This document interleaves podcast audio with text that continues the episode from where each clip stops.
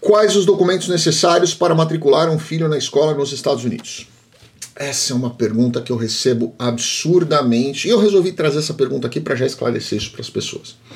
Imagina o seguinte: imagina que você está no Brasil e aí você resolve matricular o seu filho numa escola qualquer. Imagina que você está em São Paulo e você quer matricular o seu filho no Dante Alighieri, onde eu estudei, tá?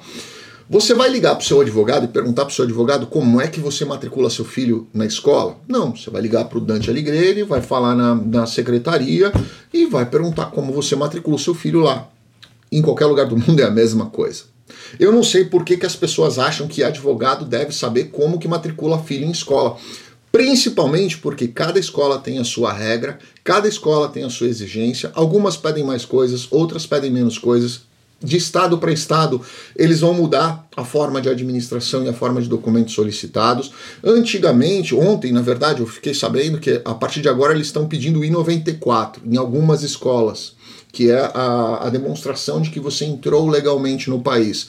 Em outros estados não estão pedindo isso. Então, assim, eu não sei. Né? Eu, eu sei como eu matriculei o meu filho, que é totalmente diferente de quem está chegando agora nos Estados Unidos.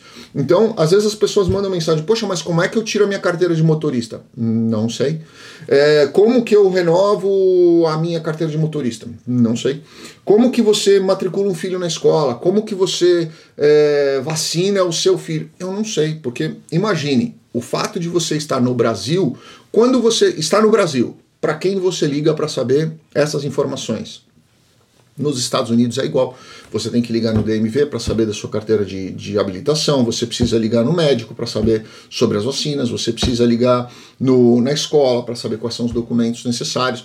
Advogado não tem essas informações, porque o trabalho dele não é fazer esse tipo de situação. Então, antes de perguntar para alguém, e até mais seguro para você, ligue direto no órgão e pergunte direto para eles. Muitas vezes, até no próprio site desses órgãos, eles têm ali todo o descritivo de documentação que você precisa.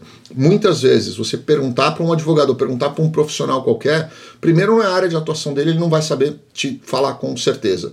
E segundo, muitas vezes, na tentativa de querer ajudar você, às vezes ele pode passar uma informação baseada numa, numa situação que ele viveu com o filho dele, num determinado estado, numa determinada escola, numa determinada situação, que é totalmente diferente da sua, que está chegando num, num, determinado país ou está é, buscando num determinado estado que não é o estado dele, então ele não sabe te fazer essa informação, certo? Lembrem disso.